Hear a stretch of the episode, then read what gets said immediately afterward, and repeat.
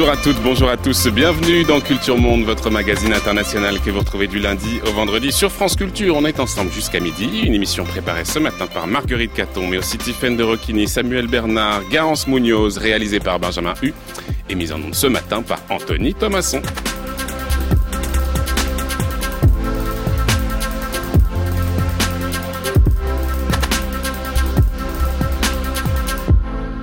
Deuxième temps de notre euh, série consacrée à la guerre économique. Hier, nous nous intéressions au retour du protectionnisme américain. Aujourd'hui, il faut observer plus précisément les techniques, les tactiques et les agents de ce monde hyper concurrentiel qui est devenu le commerce globalisé. À l'heure de la guerre économique, l'information au cœur de la bataille, c'est notre sujet ce matin dans Culture Monde. L'information a donc été révélée par une agence américaine. General Electric s'apprêterait à mettre 13 milliards de dollars sur la table pour acquérir l'un des fleurons de l'industrie française, Alstom. Et depuis le mois de février, j'interroge monsieur Patrick Cron, président de cette entreprise qui est notre fleuron national. Et monsieur Patrick Cron, alors que je l'ai interrogé dûment, solennellement et sérieusement, m'a toujours dit qu'il n'avait aucun projet d'alliance. Ce genre de projet ne peut être mené que dans une confidentialité importante. C'est toujours comme ça que ça se passe. Ce que je dirais aux Français, c'est que en regardant en arrière, on peut regarder vers l'avant et on voit bien ce qu'on a fait ici en France. On sait combien le secteur de l'énergie est en France. Nous serons un bon investisseur ici dans le pays comme nous l'avons été pendant les décennies. La suite de cette opération, General Electric est leader mondial. Absolu. Il suffit d'expliquer ça pour comprendre que tout ça, ça se tient.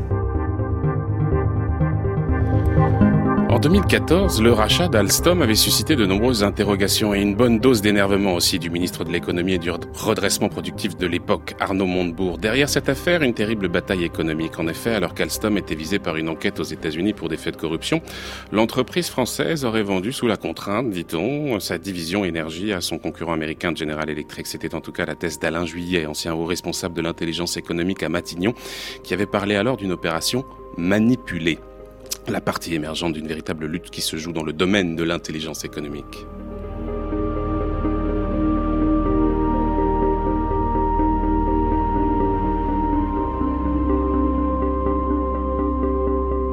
Dans le monde idéal du libre commerce régi par les lois du fair play et de la juste concurrence, point n'est besoin d'intelligence économique. L'investisseur ou le consommateur sont les seuls arbitres de la valeur de l'offre commerciale qui émerge et se déploie en toute sérénité depuis la découverte scientifique jusqu'aux produits vendus. Mais, mais, mais, la réalité semble bien différente. Faux stagiaires, micro-cachés, cyberattaques, les armes de l'espionnage industriel sont nombreuses et s'affranchissent volontiers des principes de la légalité. Mais pas toujours. Comment les entreprises peuvent-elles survivre dans cette concurrence belliqueuse? Quelles sont les différentes méthodes, cultures du renseignement mises en place qui sont les maîtres de l'intelligence économique? Voilà un certain nombre de questions sur lesquelles nous allons nous pencher pour éclairer un domaine parfois assez sombre. En tout cas pour nous. Bonjour Nicolas Moinet. Bonjour. Merci beaucoup d'être avec nous. Vous êtes un spécialiste de l'intelligence économique. Vous êtes professeur en sciences de l'information et de la communication à l'Institut d'administration des entreprises de Poitiers. Et vous êtes également enseignant à l'école de guerre économique et puis auteur d'un ouvrage qui vient de paraître, Les sentiers de la guerre économique, euh, l'école des nouveaux espions, qui est paru euh, aux éditions 20. Euh, peut-être une réaction à la Moinet pour commencer sur ce que vous venez d'entendre à propos de ce qu'on a appelé l'affaire Alstom. Alain Juillet, qui était le directeur du renseignement de la DGSE de 2002 à 2003 et président de l'Académie de l'intelligence économique, avait parlé d'une manipulation derrière l'arbre du rachat d'Alstom par General Electric se cache la forêt de la guerre économique? Oui, je pense que le, cas Alstom est vraiment un, cas d'école. D'abord parce qu'il y a une partie, effectivement, guerre économique très très dure. Euh, euh, avec euh, des, cadres d'Alstom mis en prison, des pressions exercées grâce à l'extraterritorialité du droit américain, sous fond de, euh, de corruption qui aurait été donc euh, menée par par Alstom, qui permet donc au, gouvernement américain, euh, au département de la justice d'intervenir, et puis le lien entre l'État américain et General Electric, hmm. qui va effectivement profiter de cette faille pour racheter la branche la branche nucléaire d'Alstom et devenir le leader mondial tout en privant la France de sa souveraineté euh, dans le domaine nucléaire. Ça, c'est la première partie. Et puis, vous avez une deuxième partie qui est très bien euh, démontrée d'ailleurs dans un documentaire qu'on peut toujours voir euh, en ligne, qui s'appelle La guerre fantôme, hein, qui a été passé sur, sur la chaîne LCP, et qui vous montre comment vous avez aussi une opération d'intelligence économique, c'est-à-dire comment General Electric va par exemple faire une cartographie des décideurs qu'il faut avoir avec soi, soit en les recrutant, soit en créant des liens et, en faisant de, l'influence. Et c'est cet ensemble qui va permettre effectivement d'actionner le levier pour acquérir Alstom.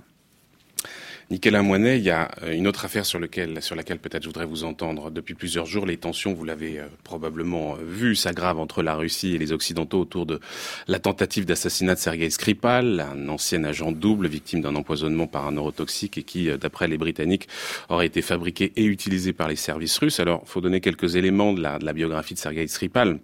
Il a commencé sa carrière comme agent soviétique et puis dans les années 90, il agit comme agent doux pour les services de renseignement du Royaume-Uni. Ensuite, au début des années 2000, il est arrêté par le FSB, les services secrets russes. Il est jugé, il est condamné et il est mis en prison. Il va passer plusieurs années euh, avant d'être libéré dans le cadre d'un échange de prisonniers, ce qu'on avait appelé à l'époque le programme des illégaux, à l'occasion duquel euh, la Russie et les États-Unis avaient procédé à des échanges de prisonniers. Et généralement, dans ce genre de cas, en tout cas c'est euh, l'accord tacite qu'il y a, les deux pays conviennent pour que les transfuges eh bien, euh, euh, se mettent à la retraite, ce qui n'aurait peut-être pas été le cas de Sergei Skripal. Il y a un certain nombre d'observateurs, comme le site Intelligence Online, on avait Pierre Gastineau vendredi sur ce sujet qui nous en parlait, qui évoque l'hypothèse selon laquelle eh bien, Skripal aurait servi de, de source à des sociétés de renseignement d'affaires possiblement, pour être très clair, Orbis Business Intelligence, qui est une société privée, donc, de renseignement, fondée par Christopher Steele, Là aussi, il faut dire qui est Christopher Steele, parce que c'est pas n'importe qui, c'est un ancien espion, engagé euh, pour trouver des informations compromettantes sur Trump dans l'affaire de l'ingérence russe dans la campagne présidentielle américaine. Un homme qui aurait, je dis le conditionnel, obtenu euh, l'autorisation en haut lieu pour rencontrer des membres du FBI, pour discuter des allégations pesant sur le président américain. Cette affaire, une fois encore, elle montre bien l'extrême porosité entre des services d'État, le renseignement privé aussi, on voit bien le mélange, hein, les acteurs, les outils, tout ça est un ensemble assez flou, hein, d'une certaine manière. Oui. Alors en fait, on est dans ce qu'on appelle le monde du renseignement, avec euh, souvent une confusion qui est faite, euh, même, même s'il y a des, bien sûr, si les frontières ne sont pas étanches, entre l'espionnage et le renseignement. Le renseignement, hein, euh, l'étymologie est intéressante du mot renseignement, réenseigner, instruire de nouveau, c'est acquérir des informations, les analyser, pour produire une connaissance qui va être utile à des décideurs, qu'ils soient politiques, qu'ils soient économiques.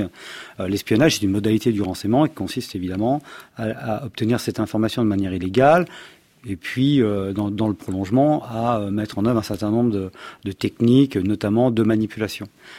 chez les anglo-saxons, c'est vrai qu'il y a toujours eu ce lien très très fort, ce qu'ils appellent l'intelligence, qui va donner competitive intelligence, est devenu intelligence économique en France, un lien très fort entre euh, les services de renseignement, les sociétés privées, euh, les grandes industries, avec des passages de l'un à l'autre.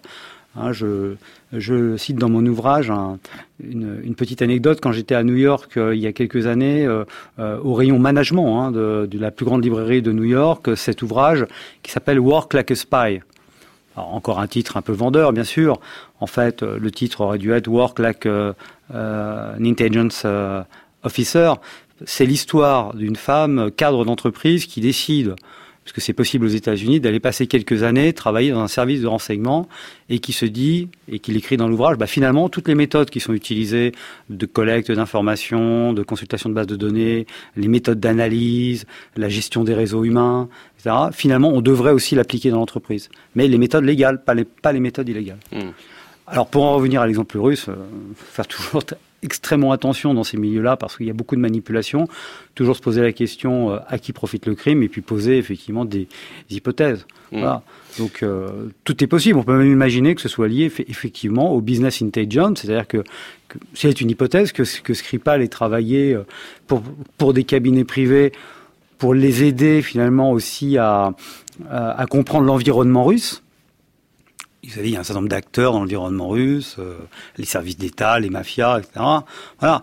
Donc, euh, ça, son action pouvait gêner un certain nombre de personnes. Alors, qui a, mmh, mmh. qui a agi ça Mais si on regarde de façon générale, parce que vous dites dans votre ouvrage, Nicolas Moinet, que la fin de la guerre froide a engendré un, un déplacement, un glissement de la puissance du domaine géopolitique vers le domaine géoéconomique.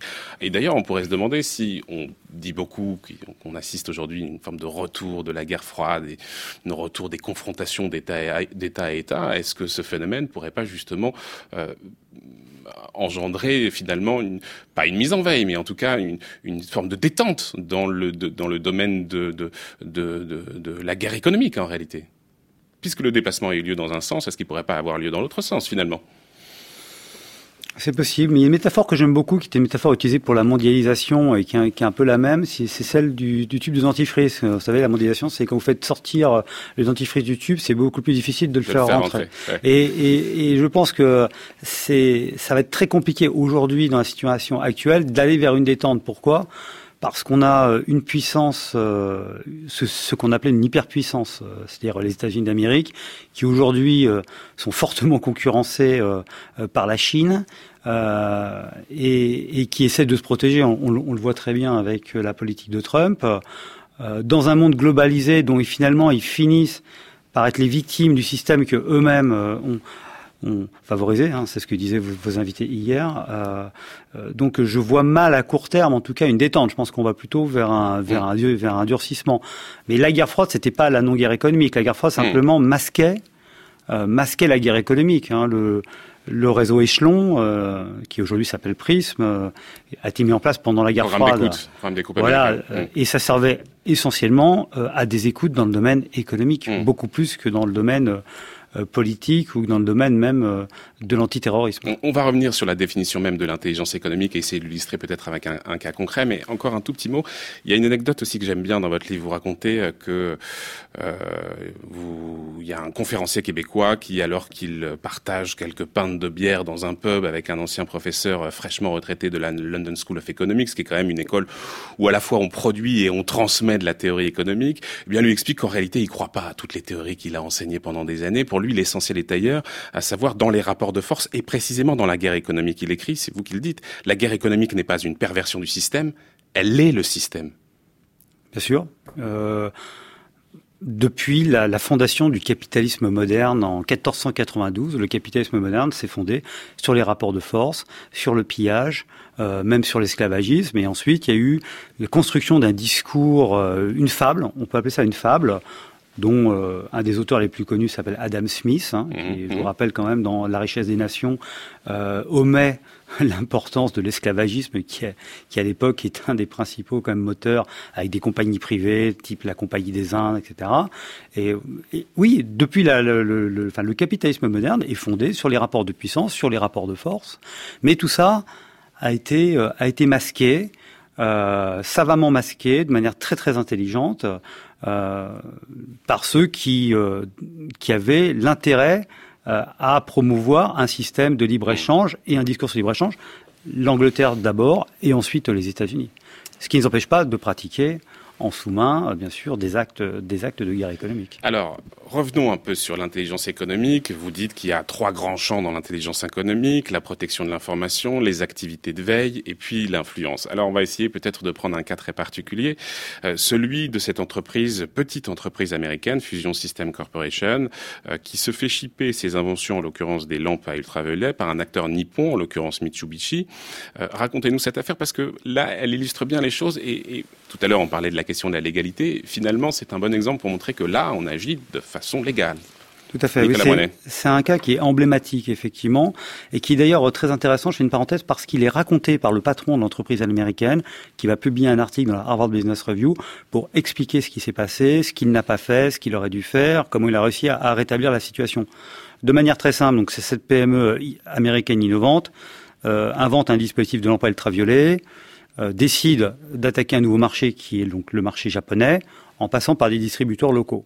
Ce qu'elle ne sait pas tout de suite, mais elle va l'apprendre plus tard, c'est que son principal concurrent, Mitsubishi Electric, à peu près 100 fois plus puissant, eh bien va acheter en fait un exemplaire du système, faire ce qu'on appelle le reverse engineering, de l'ingénierie à l'envers, c'est-à-dire vous prenez un produit, vous le décortiquez et vous en tirez toutes les informations. Alors pas uniquement en termes de conception du produit, mais aussi euh, qu'est-ce qu'il vous faut comme ressources en termes de de, euh, de matières premières, euh, de ressources humaines, de ressources financières et puis il va déposer hein, ce qu'on appelle un déluge de brevets, de 300 brevets, très très proches du brevet euh, euh, de la PME américaine. Et le jour où cette PME se dit, tiens, je vais euh, passer la vitesse supérieure, je vais créer une filiale au Japon, elle reçoit la visite euh, d'avocats du grand groupe japonais qui disent, non, ça va pas être possible parce que si vous le faites, eh bien, comme on a des brevets qui sont très proches du vôtre, on va intenter une action en justice. Ah, bien sûr, action en justice, peut-être euh, que euh, la, PME aurait fini par avoir raison, sauf que vous êtes au Japon, face à une administration japonaise, que vous n'avez pas nécessairement les reins suffisamment solides pour, euh, pour mener ce procès. Et donc vous abandonnez Et donc vous abandonnez dans un premier temps. Et c'est ça la force des États-Unis, d'ailleurs, de, de, manière générale, c'est qu'il va abandonner, et ensuite il va en parler à l'État américain, euh, qu'il avait totalement ignoré lors de la première phase. Et l'État américain va revenir à la charge et va négocier avec l'État japonais bon, euh, six ans plus tard, donc ça va quand même prendre du temps. Et, euh, mais c'est un bon exemple. Pourquoi? Parce que d'un côté, vous avez une entreprise qui arrive sur un nouveau marché et qui ne surveille pas son environnement, qui arrive la fleur au fusil, hein, sans politique du secret, et de l'autre, un grand groupe qui surveille même un petit concurrent, qui utilise l'information pour barrer le marché. Donc on voit bien que l'intelligence économique, c'est quoi? C'est le croisement de l'information et de la stratégie. Il s'agit d'être un peu plus intelligent que l'autre à un moment donné, hmm. mais rien n'est jamais écrit. Alors, on parlait du Japon, justement, la grande force du Japon, parce que dans l'intelligence économique, vous avez effectivement des acteurs euh, parfaitement euh, parfaitement déterminé, avec des cabinets, mais c'est pas seulement ça. Vous avez un chapitre intitulé Le Japon est-il un voleur de cerveau, dans lequel vous expliquez comment le pays est parvenu à développer un formidable dispositif d'intelligence économique collectif, notamment avec un système de, de recherche internationale financé par Tokyo. J'indique que vous avez réalisé dans vos jeunes années une mission au Japon sur l'intelligence économique. Racontez-nous ça. Comment fonctionne ce système de recueil d'informations nippon D'abord, on peut dire que c'est un système collectif, c'est-à-dire que tous les Japonais se sentent investis euh, d'une mission de recueil d'informations dans les années 80-90. Euh, euh, les auditeurs qui, qui, regardaient la télé à cette époque se souviennent peut-être d'une publicité qui avait été faite, je crois, par, par Peugeot. C'était Jacques Calvé à l'époque qui était le PDG et qui montrait le nouveau modèle. Et on voyait ouvrir le capot de la voiture et on voyait, on savait pas si c'était des Japonais, bien sûr, mais enfin des Asiatiques prendre des photos, prendre des photos, voilà. D'ailleurs, si vous allez au technocentre Renault aujourd'hui, euh, tous les modèles de, d'ailleurs des, euh, de voitures étrangères sont là pour être euh, pour, être analysés. Hein. Toutes les toutes les industries aujourd'hui le font. Et donc c'était cette idée hein, que les Japonais étaient tout le temps en train de, photographier, de faire ce qu'on appelle des rapports d'étonnement. Donc ça c'est la première idée, c'est-à-dire que le collectif prime et chacun est un envoyé, est un émissaire pour apporter de l'information. À côté de ça, le Japon, il y a une véritable synergie publique-privée. C'est-à-dire que d'un côté, vous avez l'État notamment avec le ministère du Commerce international et de l'Industrie, des organismes comme le GETRO euh, et les différents ministères qui collectent de l'information et qui surtout l'échangent. Parce que collecter de l'information, c'est une chose, mais ce qu'il faut surtout, c'est produire de la connaissance collective, qui l'échangent entre eux et avec les industriels.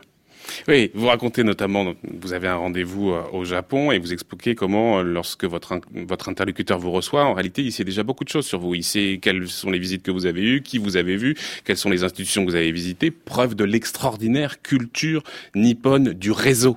Oui, Imaginez l'équivalent en France, vous allez visiter le, le ministère de l'économie, vous allez à Bercy, et la personne que vous recevez vous dit, ah, je sais que vous êtes passé à tel endroit hier, à tel autre endroit avant-hier. Je pense qu'on en est encore, qu'on en est encore assez loin, malheureusement. Euh, voilà, ils ont aussi une force de frappe euh, qu'ils ont d'ailleurs imité des Allemands. Euh, que sont les, les, sociétés de commerce, hein, ça s'appelle les Sego euh, Socha, et ça c'est une grande force, ces sociétés qui justement favorisent euh, le commerce extérieur, qui sont liées au Keretsu, donc au grand groupe japonais, et qui amassent de l'information, mais qui font pas que l'amasser, surtout ils la font circuler, ils l'échangent. Hein. Vous savez, c'est le grand grand souci d'ailleurs de la culture française, c'est ça. On est assez bon dans la collecte et le recueil de l'information. Mais, on a beaucoup de progrès à faire dans la circulation, dans l'échange. On a toujours cette volonté un peu de, garder l'information, ce, qui est, ce qui est une erreur parce qu'il n'y a que dans la circulation qu'on crée de la valeur ajoutée. Et de l'intelligence. Oui, vous racontez aussi que dans cette euh, entrevue, euh, il y a un homme qui est un petit peu à l'écart et qui est en réalité est le patron qui est là, qui prend des notes. Il n'intervient pas directement, mais il prend des notes. Preuve là de l'extraordinaire aussi capacité d'écoute oui, c'est vrai c'est une anecdote, mais je pense qu'elle est, est très parlante. très parlante. La personne avec qui je discute pendant une heure, je pense que c'est euh, le patron. Je vois l'assistant prendre des notes et j'apprends à la fin, lorsqu'ils me tendent leur carte de visite, toujours en se baissant de manière très cérémoniale, euh, bah, qu'en fait, la personne avec qui je parlais, c'était l'assistant. évidemment, c'est une culture du renseignement, mais il n'y a pas de culture du renseignement sans culture de l'écoute, de l'observation. Vous dites qu'il y a deux grands modèles dans le domaine de l'intelligence économique le modèle rénan et le modèle anglo-saxon. Est-ce que vous pouvez nous les décrire rapidement, nous dire un peu les principales différences et, et, puis lequel vous semble le plus pertinent dans le monde dans lequel nous vivons, dans la guerre économique qui se joue aujourd'hui? Alors très simplement, le, modèle rénan, c'est d'ailleurs un peu le modèle japonais, mm. puisque le Japon s'est beaucoup euh, inspiré du modèle allemand. Hein, le modèle allemand, donc c'est un modèle de synergie publique-privée, c'est-à-dire que euh, les acteurs euh, partagent l'information, mais plus que ça, il, y a une, il y a une définition que, que j'aime beaucoup, dit entre ensemble en stratégie. Euh, on le voit par exemple au niveau des Länder en Allemagne, qui prennent des participations dans certaines industries, qui font du lobbying au niveau de Bruxelles pour, pour, pour avantager bien sûr leur, économie et leurs entreprises. Euh, ce modèle a été donc imité par le Japon. Et de l'autre côté, vous aviez pendant très longtemps ce modèle anglo-saxon, qui est plus un modèle où on, dissocie, on va dire, la, force publique, donc le renseignement d'État et le renseignement privé. Ça, ça a duré jusque jusqu'à la fin de la guerre froide, donc euh, euh, la fin des années 80. D'une part parce qu'il y a eu effectivement la chute de l'URSS, mais surtout parce qu'en fait, euh, les États-Unis ont subi un certain nombre de revers euh, commerciaux absolument terribles face au Japon dans le domaine de l'automobile, de l'électronique, et se sont rendus compte très, très intelligemment que finalement leur modèle ne tenait pas la route et qu'il fallait rentrer dans une synergie euh, public-privé. Et ça, ça s'est fait essentiellement à partir de Bill Clinton, hein, qui va mettre en place tout un dispositif euh, avec euh, euh des, des, structures qui sont assez connues maintenant, comme l'Advocacy Center, qui dépendent du département du commerce, ou hein, qui vont faire circuler l'information et faire en sorte que les États-Unis fassent gagner leur entreprise sur les marchés extérieurs. Et l'exemple que vous donniez au, au, début de l'affaire Alstom, en fait, on peut déjà savoir que ce type d'affaires va arriver dès les années 2000, puisque James Woolsey, qui est l'ancien directeur de la CIA, va faire un article euh, dans, dans, un grand quotidien européen pour dire voilà pourquoi nous vous espionnons. Et il mmh. explique qu'en fait, les États-Unis espionnent leurs alliés parce que les alliés, ces alliés trichent sur les marchés, font de la corruption notamment, et donc pour rétablir la libre concurrence euh, juste et honnête, bien entendu, euh, les entreprises américaines étant euh, au-dessus de tout soupçon, comme, comme vous l'imaginez bien, il faut espionner et à partir de là, ensuite attaquer les entreprises et leur, leur, leur, faire payer un certain nombre de, de, de, de taxes ou de ou d'amendes, ce qui s'est ouais. passé avec Alstom, mais qui avait eu lieu avant, ça s'est passé avec avec d'autres entreprises, notamment avec des banques euh, des banques françaises. Ouais, vous parliez de l'Advocacy Center qui a été créé effectivement par Bill Clinton en 1993. Et effectivement, c'est là où on se rend compte de, la puissance en réalité du dispositif américain parce que euh, c'est donc des, des, services de l'État, hein, pour le coup, qui en réalité épaulent les entreprises américaines. C'est un organisme dont la mission consiste à aider les entreprises américaines à remporter des marchés à l'étranger. Point. C'est ça. Exactement mais ça. Mais ça, c'est qu'un élément d'un système vraiment intelligent, au cœur duquel vous avez notamment les grands programmes euh, de R&D euh, financés par les grandes agences américaines, euh, la mmh. plus connue étant la DARPA, vous savez qui a donné ARPANET et donc Internet, euh, la NASA, qui finance les universités américaines, qui sont après, et ça c'est très important à dire, soutenus par des grands fonds d'investissement privés.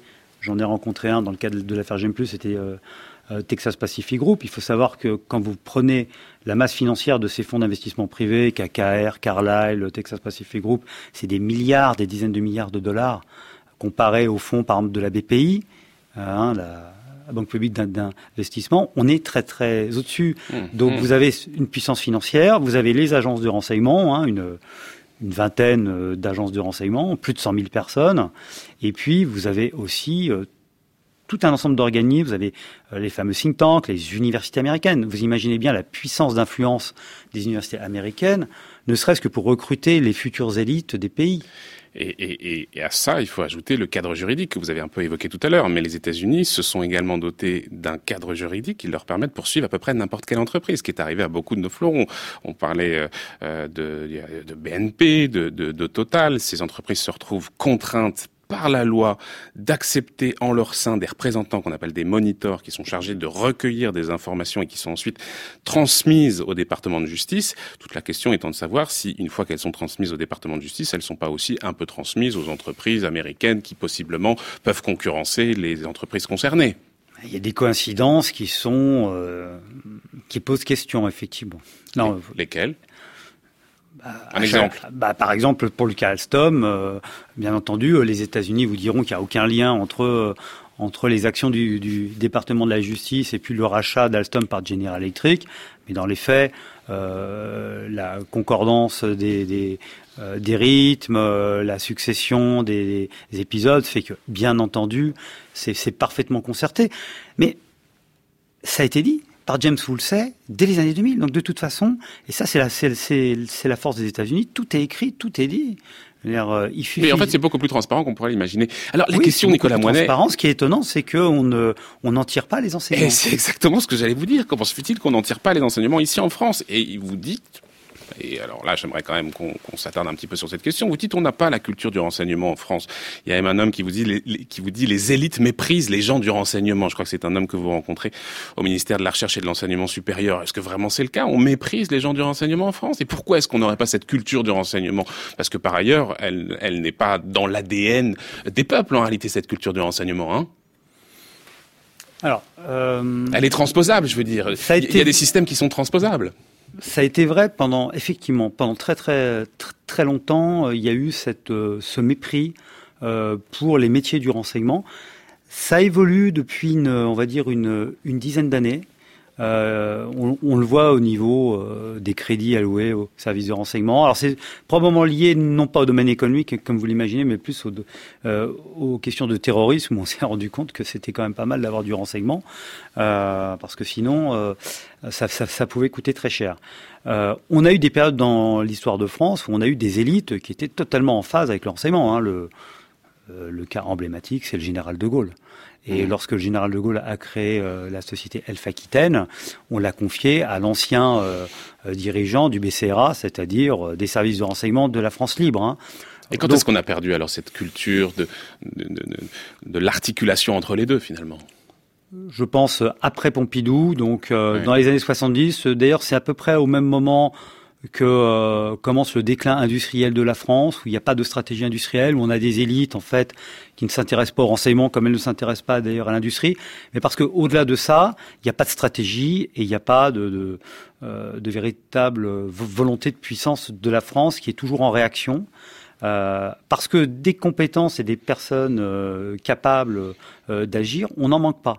Euh, là où il y a un blocage, c'est au niveau du top management ou des hauts fonctionnaires français qui, qui en général ne prennent pas euh, les décisions euh, mais, bah, mais, pourquoi ils les prennent pas? Ils sont pas complètement idiots. Le, constat que vous faites, euh, qui est que euh, ce, ce, cette, ce, ce, déficit en matière de renseignement économique pèse pour la France.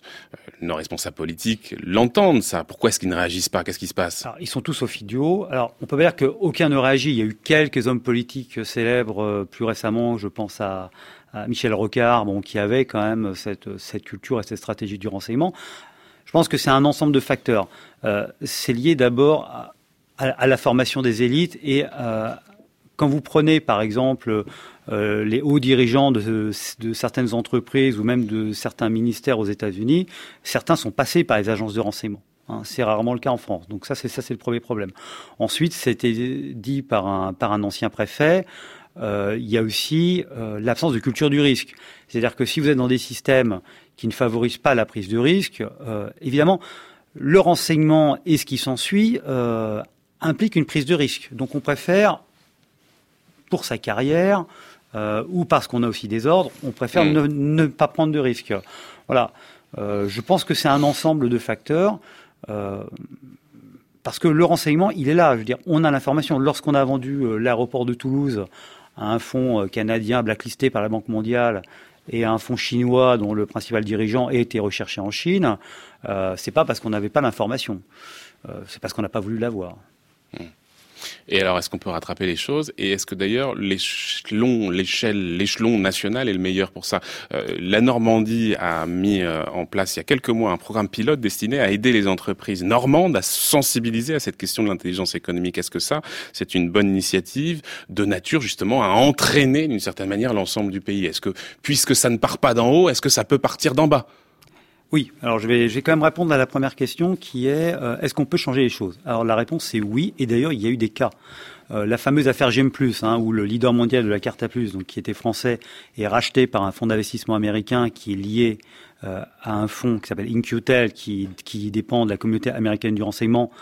eh bien, l'arrivée d'Alain Juillet comme haut responsable de sciences économiques, a montré qu'on pouvait redresser la situation et récupérer cette entreprise qui s'appelle aujourd'hui mmh.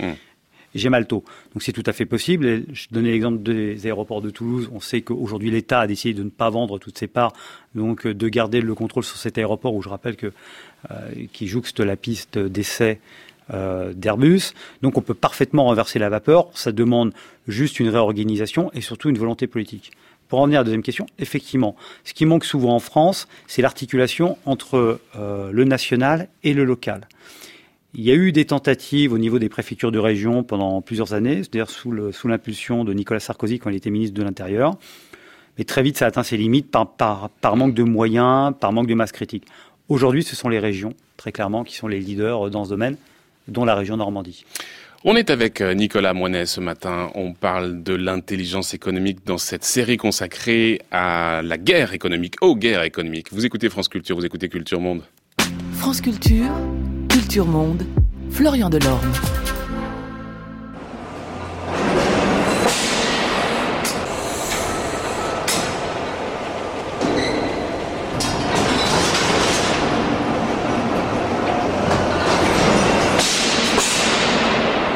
L'ambiance que vous entendez là, c'est celle d'une machine à vapeur et pas n'importe quelle machine à vapeur. C'est celle sur laquelle a travaillé euh, James Watt au début de la révolution industrielle. On va justement se plonger à ce moment-là parce que la révolution industrielle, elle a entraîné aussi avec elle le début de l'espionnage industriel. Bonjour Irina Guzevich. Bonjour. Merci beaucoup d'être avec nous. Vous êtes historienne des techniques, chercheuse à l'EHESS au centre Maurice Alwax. Pardon. Euh, vous intéressez particulièrement à la circulation des savoirs et la mobilité des experts techniques dans cette Europe du 18e, du 19e siècle. La première révolution industrielle, elle va enclencher en Europe, on le sait bien, un très fort mouvement de recherche scientifique. C'est un moment où on va produire un savoir scientifique et technique absolument considérable. Or, ce savoir, il va se retrouver évidemment en tension entre les partisans d'un partage des connaissances. Hein, on est dans la veine du siècle des Lumières et puis ceux qui ont pleinement conscience qu'il doit être protégé parce qu'il conditionne euh, les avancées techniques et que par conséquent c'est un enjeu entrepreneurial et économique essentiel. Et il y a une figure qui incarne parfaitement cette tension, c'est pas James Watt, c'est Matthew Bolton, qui est un riche entrepreneur britannique associé donc à James Watt. Euh, en quoi Matthew Bolton finalement incarne euh, cette tension entre désir de partage et puis nécessité de protéger ce savoir parce qu'il représente un enjeu économique, Irina Guzevich? Matthew Bolton était un personnage très intéressant c'est un fils des entrepreneurs et entrepreneur lui-même qui a lancé une initiative, ah, une initiative assez extraordinaire. Il a créé en fait une des premières entreprises tout à fait modernes et il a réuni euh, plusieurs entreprises, petites entreprises et artisans qui produisaient des toys, des, des petits objets métalliques euh, euh, dans la région de Birmingham. Et donc, il leur a donné un espace unique, euh, donc l'usine de Zoho, et puis il leur a donné une source d'énergie unique, et puis le marché. Donc, euh, c'était une invention tout à fait pertinente et très aussi dans l'esprit de Lumière, mais en même temps, il était euh, membre de la Société lunaire. Donc, la Société lunaire qui réunissait des, des gentlemen éclairés et qui prônait cette ouverture, l'unité des sciences et l'ouverture, hmm. euh, la République des savants. Donc, euh, cet esprit de, de, de, de savants membres de cette République et euh, l'esprit de l'entreprise qui, euh, qui devait protéger ses, ses intérêts commerciaux, c'était la grande tension de Mathieu Botton. Alors, venons-en peut-être à cette histoire d'espionnage industriel qui est absolument euh, remarquable, extraordinaire, parce qu'à l'époque, il faut bien se rendre compte que tous les grands pays veulent mettre la main sur cette technologie, cette machine à vapeur à double effet, comme on l'appelle. Et on va envoyer des ingénieurs en Angleterre pour aller percer les secrets de cette machine. Tous les pays, en tout cas tous les grands pays, la France, l'Espagne, la Russie, ont leurs émissaires. En fait, c'est le début de l'espionnage industriel, mais déjà, euh, les pays n'ont ni les mêmes moyens, ni les mêmes Tout à fait. Euh, en fait, euh, euh, je crois que c'était l'Europe tout entière s'est ruée vers vers cette entreprise de Soho où la première machine à vapeur à double effet a été installée parce que James Watt était l'associé de Michael Bolton. Ils travaillaient ensemble et Watt avait des parts dans dans l'entreprise. et donc donc effectivement, à la fin dès que la machine a été mise en, en mise en marche et même encore dans dans la dans la pensée de l'inventeur, mais en cours de réalisation. Euh, donc les bruits, euh, ça s'était bruité euh, par les différentes filières. Euh, toutes sortes de filières, donc mais l'information a passé et il y a eu beaucoup de mouvements en direction de Soho euh, euh, et donc Bolton qui était partagé entre ces deux, deux deux intérêts différents, il ouvrait son entreprise et il faisait des visites, des, des visites guidées euh, il montrait, il expliquait, sauf qu'il ne montrait pas trop la machine. Hmm. Euh, évidemment, la machine était énorme, elle était, elle était cassée dans une espèce de, de, de, de cave où on avait du mal à, la, à voir donc euh, la base mais on pouvait voir son effet prodigieux, comme il disait lui-même. Donc, euh, donc normalement. Et, c'est ce qui, et c'est justement ce qui va se passer avec euh, Bettencourt, parce que euh, il fait partie de ceux qui vont essayer de percer ce secret, mais il n'est pas le seul. Il y a aussi Lev Sabakin, le Russe, l'Espagnol mm-hmm. Fernando Casado, mais en fait c'est, c'est Bettencourt qui va d'une certaine manière emporter la mise, percer ce secret et introduire cette fameuse machine à vapeur à double effet en Europe continentale. Il faut raconter le moment décisif où justement Bettencourt va se, va se rendre, on est en novembre 1788, euh, rencontrer Boulton, donc l'associé de James Watt, qui va lui montrer un certain nombre de choses. Il va lui montrer la machine. Racontez-nous ce moment. C'est là où tout se joue. C'est là où tout se joue, effectivement, et ça me ramène à poser une question plus large sur la nature de l'acte de, l'espionnage. Si j'ai le temps, je vais le dire, mais d'abord, je réponds à votre question. C'est que, effectivement, Betancourt, qui était l'envoyé du gouvernement espagnol, donc, euh, euh, qui était en train de constituer une, le cabinet de machines, une collection de machines pour la, pour la, euh, la construction euh, à Paris, et il est allé en Angleterre, d'abord dans l'intérêt de sa collection, ça l'intéressait comme un objet euh, de collection. D'autre part, il était en train de faire une pompe euh, pour un canal, le canal d'Aragon en Espagne. Troisièmement, je crois qu'il était assez ami avec Perrier. Euh, qui était en France l'unique entreprise en fait vraiment capable de construire, qui avait déjà construit les machines à vapeur. Mmh. Donc il a, il est allé à Soho, il a été reçu avec les civilités, mais il n'a pas été, euh, il n'a pas, euh, il a demandé même d'arrêter l'usine pour pouvoir voir la machine, ce qui était considéré évidemment comme une grande impertinence, et ça n'a pas été fait. Donc il est revenu bredouille un peu à Londres, où il est allé à Albion Mills, où la machine à double effet était en train d'actionner la minoterie, euh, euh, de, de, de, la première minoterie à vapeur. Et là, il a vu, il le décrit, mmh, il a mmh. vu quelque chose. Mais qu'est-ce qu'il a vu? En fait, il le décrit très bien. Il a vu l'absence du balancier. Ouais. Et, alors, qu'est-ce que, et alors, la leçon de tout ça, vous voulez dire, vous aviez une leçon un peu plus générale sur la question de l'espionnage, je vous en prie. Voilà, j'arrive à ça. Euh, donc, il a vu des éléments et à partir de ces éléments, au retour de Paris, il a réinventé le principe du double fait. Alors comment elle a fait? C'était ça la grande question pour les historiens. Je crois avoir, euh, en tout cas, suggéré la réponse. C'était déjà un mécanicien qui avait une énorme expérience des machines. Et aussi, il y a dans, ce, dans son, euh, dans ses archives euh, un croquis qui montre qu'il a inventé déjà à cette époque une pompe à, une pompe à vapeur à double effet. Mmh, mmh. Euh, donc il y avait une partie d'eau et une partie de vapeur. Et, mais il lui manquait le, des éléments pour comprendre comment faire descendre, comment faire le retour du, mm, du piston. Mmh, et donc quand il a vu la, ce qui, qu'il a vu la partie euh, de la machine de Watt, il a compris. Ça veut dire que l'acte de, de l'espionnage, d'une part, il y a la partie physique, disons, il y a quelqu'un qui se déplace, qui, qui fait quelque chose de manière illégale, ça c'est très important, illégal. Hmm. Donc, euh, parce que si c'est légal, c'est la reconnaissance technique, c'est autre chose. Réaction peut-être de notre invité ici, euh, Nicolas Moinet, sur cette extraordinaire histoire d'espionnage, hein, qui d'ailleurs, on ne l'a pas dit, mais s'accompagne d'autre chose. C'est-à-dire que l'une des conséquences de tout ça aussi, c'est que c'est un moment où on va se protéger justement de tout ça. En tout cas, on va essayer de se protéger et on va mettre en place le système de brevets et le nombre de brevets va exploser. C'est ce moment-là. Nicolas Moinet, réaction. Oui, c'est. On voit bien, c'est intéressant le continuum entre l'information et la connaissance. C'est-à-dire que l'espionnage est une première phase, mais ne suffit pas. Si vous espionnez, si vous avez de l'information, mais que vous n'avez pas les, les capacités, euh, l'expérience, le savoir-faire pour transformer ça en innovation, comme c'était le cas là de euh, de Constantin Perrier puis des mmh, autres mmh. Des autres acteurs, bah, effectivement, l'information que vous avez récupérée ne suffit pas. Et, et c'est bien ça en fait l'enjeu, c'est l'enjeu de l'intelligence. Euh, donc l'espionnage en lui-même euh, n'explique pas tout. Hmm. Merci beaucoup en tout cas Irina Gusevich d'avoir été avec nous ce matin. Je rappelle que vous êtes historienne des techniques, chercheuse à l'EHS, euh, l'EHESS au centre Maurice Alboix. Voilà, j'ai mal prononcé tout à l'heure, je crois que c'est beaucoup mieux cette fois-ci.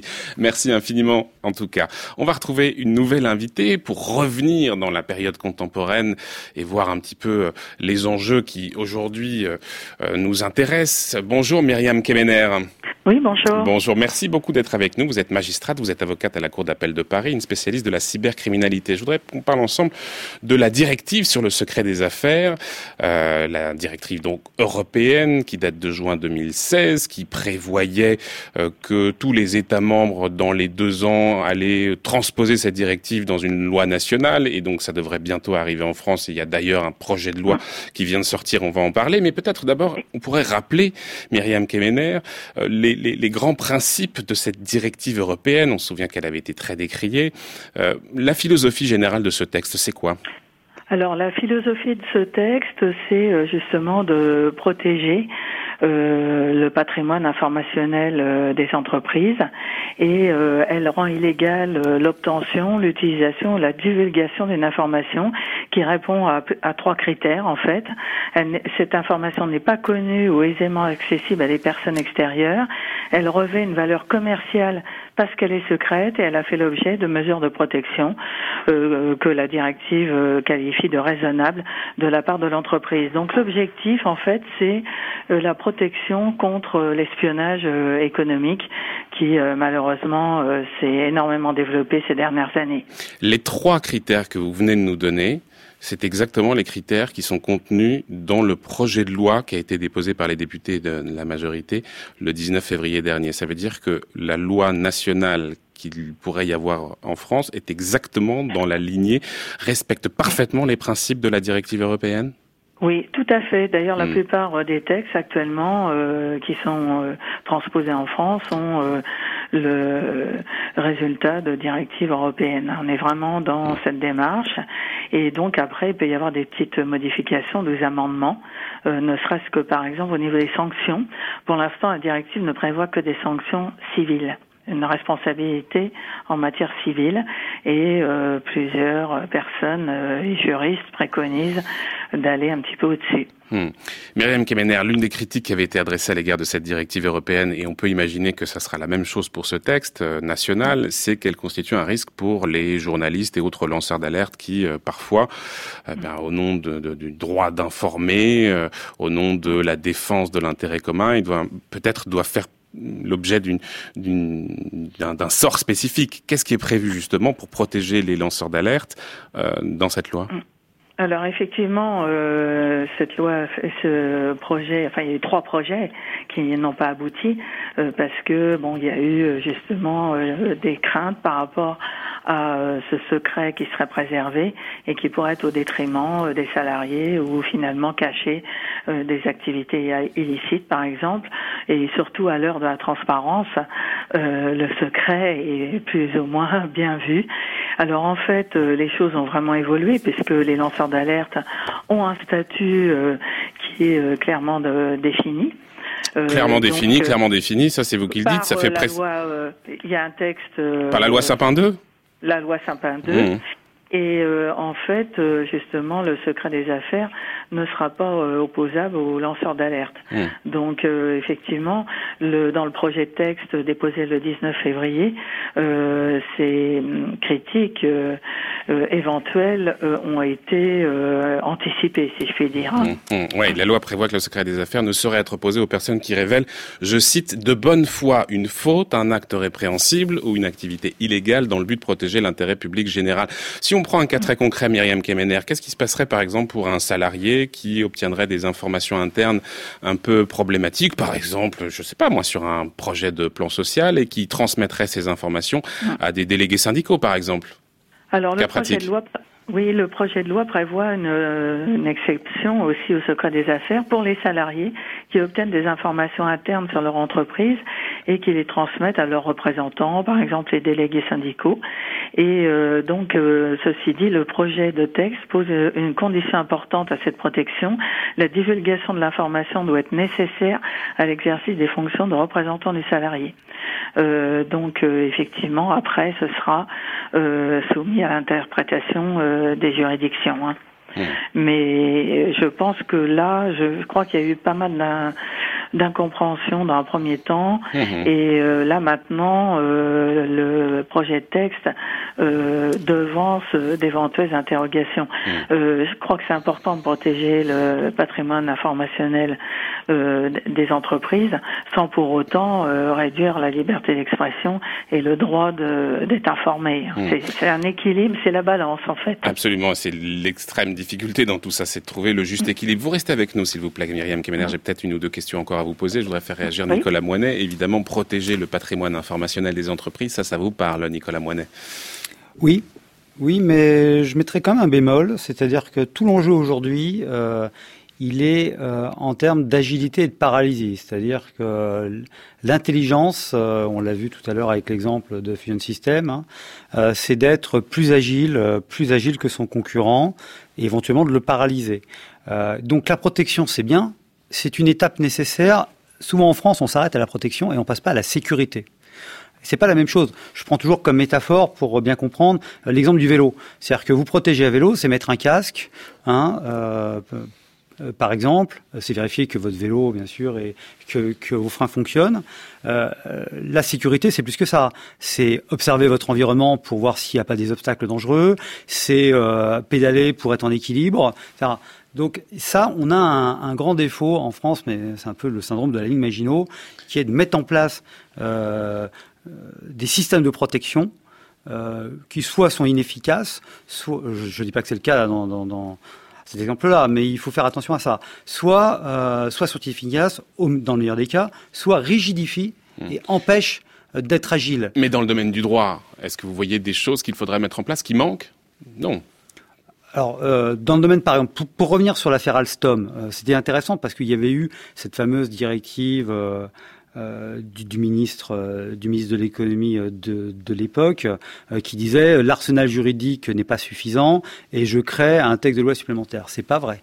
L'arsenal juridique était suffisant. Le code monétaire et financier, donc très souvent permettait au ministre de d'empêcher le rachat d'une entreprise, etc. Mmh, mmh. Donc très souvent, on va se cacher derrière euh, un manque de texte juridique hein, euh, mmh pour expliquer euh, une inaction ou un manque d'intelligence. Alors regardons peut-être justement de l'autre côté de l'affaire Alstom, du côté américain, Myriam Kemener, regardons ce que prévoit la loi américaine justement en matière d'espionnage économique. Il y a une vingtaine d'années, le, pays a, fait voter une loi qui s'appelle l'Economic Espionage Act. Qu'est-ce qu'elle prévoit et quel bilan est-ce qu'on peut faire aujourd'hui? Est-ce que c'est une bonne loi? Est-ce que l'Europe devrait s'en inspirer, s'en inspirer, Myriam Kemener?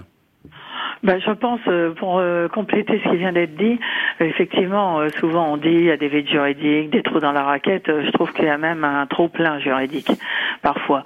Le problème, c'est la mise en œuvre. Et pour revenir à la directive, oui, on a besoin d'un texte, hein, comme les autres pays, ça c'est évident.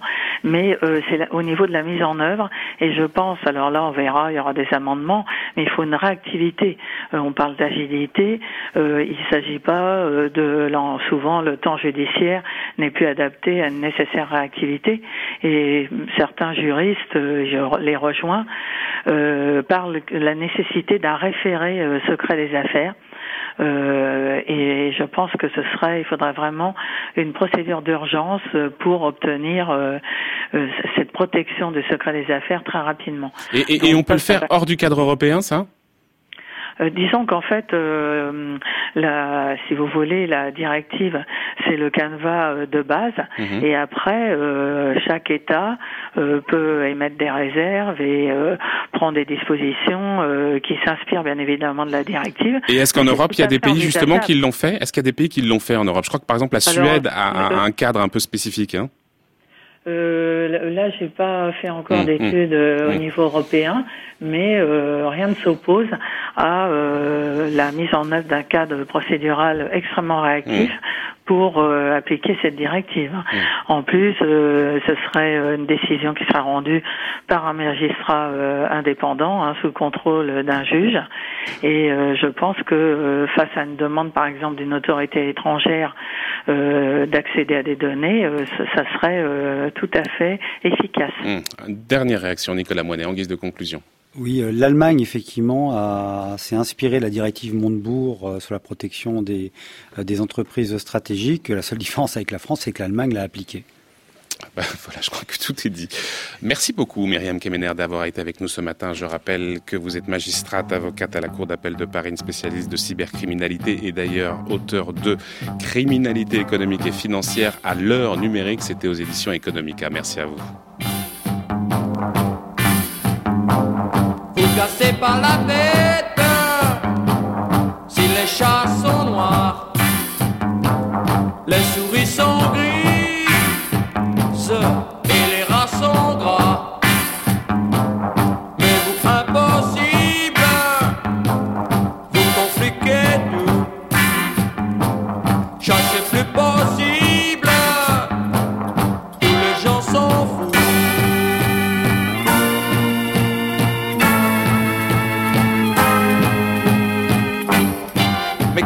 ma soeur fout dans la machine à vapeur. Voilà, qu'est-ce que ma sœur fait dans la machine à vapeur du groupe belge Pop Liberty 6 Voilà pour euh, clore cette émission. Merci beaucoup Nicolas Moinet de nous avoir accompagnés ce matin.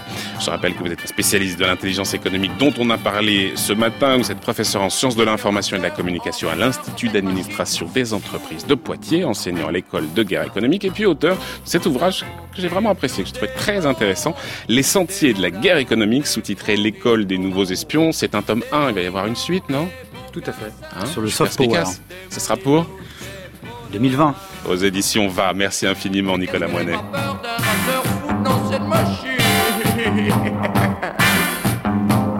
Vous cassez pas la tête si un homme m'adore. Le me croque, puis c'est plein de puces. Mais vous impossible. 11h53 minutes, il vient tout juste de sortir de la machine à vapeur, c'est Brice Couturier. Le tour du monde des idées, Brice Couturier. Bonjour Brice. Bonjour Florian. Et depuis hier, vous nous parlez de Roosevelt, ou plutôt de la nouvelle biographie de l'ancien président des États-Unis que vient de signer Robert Dalek. Ce mois-ci, dans le magazine intellectuel britannique Prospect, Michael Ignatieff revient sur l'héritage de Roosevelt. Oui, et son article est intitulé The Last Great Liberal. Il faut y voir une manière pour cet intellectuel canadien de prêcher pour sa propre chapelle, car Ignatieff a dirigé le Parti libéral canadien. Aujourd'hui, il est le recteur de l'Université d'Europe centrale de Budapest, Corban a dans le nez et voudrait faire fermer. Mais quelques mots sur cet auteur avant de résumer les raisons qu'il donne de s'inspirer aujourd'hui du New Deal de Roosevelt pour faire face à l'époque nouvelle. Longtemps professeur à Harvard, Michael Ignatieff intervient régulièrement dans la presse américaine, notamment dans le New York Times et la New York Review of Books. Écrivain prolifique, tenté de mettre ses idées en pratique en passant à la politique, sa trajectoire rappelle celle du péruvien Mario Vargas Llosa. Tous deux sont des écrivains, des intellectuels et tous deux sont des libéraux qui ont échoué à conquérir la direction du gouvernement de leur pays. Prix Nobel de littérature, Vargas Llosa a été défait, comme on sait, par Alberto Fujimori aux élections présidentielles de 1990. Devenu chef de file du Parti libéral canadien, Ignatieff porte la responsabilité de la sévère défaite subie par son parti à l'élection fédérale de mai 2011 remportée par le conservateur Stephen Harper. Battu dans sa propre circonscription, Ignatieff a d'ailleurs abandonné sur le champ la politique afin de se consacrer à l'enseignement et à l'écriture.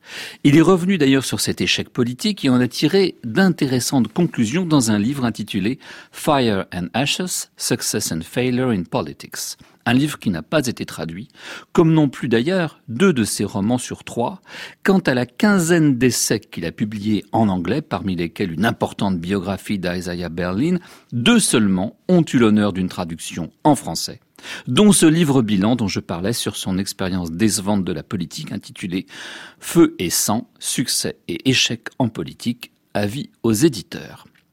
Max Weber estimait que certaines carrières ne devraient pas mener à la politique celle des armes et l'université en particulier. Les militaires donnent généralement des politiques médiocres, tentées par la force et manquant d'imagination. Les universitaires ont l'épiderme trop sensible pour une profession où il y a beaucoup de coups à prendre. Michael Ignatieff est demeuré un universitaire. Les électeurs, écrit-il dans son livre, veulent qu'on les regarde dans les yeux et qu'on devine ce qu'ils ont envie d'entendre. Lui, confesse-t-il, il n'a pas su. Mais Franklin Roosevelt, son modèle, lui, il savait? Oui, l'article qu'Ignatieff consacre à Roosevelt est touchant parce qu'il y dessine en creux le type d'homme politique qu'il aurait voulu incarner et le modèle qu'il n'a pas été capable d'égaler donc. Roosevelt, en effet, c'est d'abord une manière de prendre le vent quitte à sacrifier ses propres principes lorsqu'ils lui semblaient inadaptés aux circonstances. Ainsi, Roosevelt était-il au départ un partisan de l'équilibre budgétaire, mais face aux ravages de la dépression, il réalisa rapidement que les recettes keynésiennes étaient les seules à pouvoir relancer l'économie américaine. Les investissements publics allaient amorcer la pompe de la demande intérieure, d'où une série de grands projets d'investissement dans les infrastructures qui permirent de donner du travail à des dizaines de milliers de chômeurs.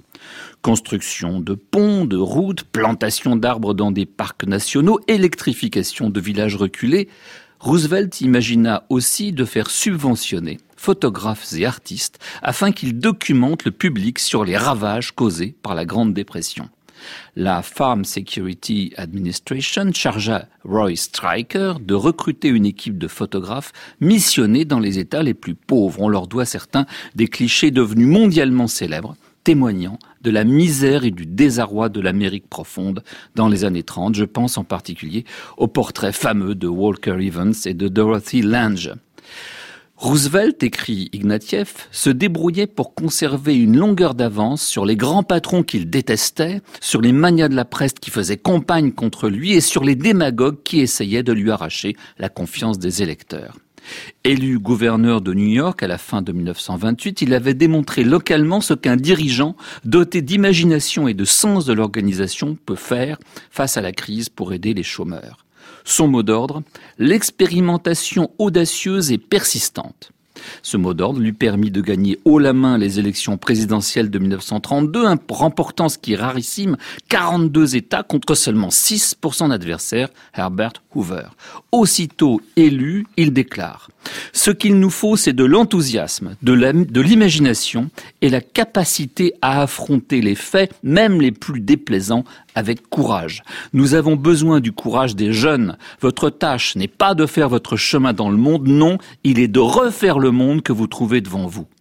Il anticipait ainsi, on s'en doute, les appels d'un autre président démocrate, John Fitzgerald Kennedy, qui appelait les Américains, vous vous en souvenez, à ne pas se demander ce que leur pays pouvait faire pour eux, mais à ce qu'ils pouvaient eux-mêmes faire pour leur pays. Roosevelt, lui, allait diriger les États-Unis pendant 13 ans, le plus long mandat de l'histoire de ce pays.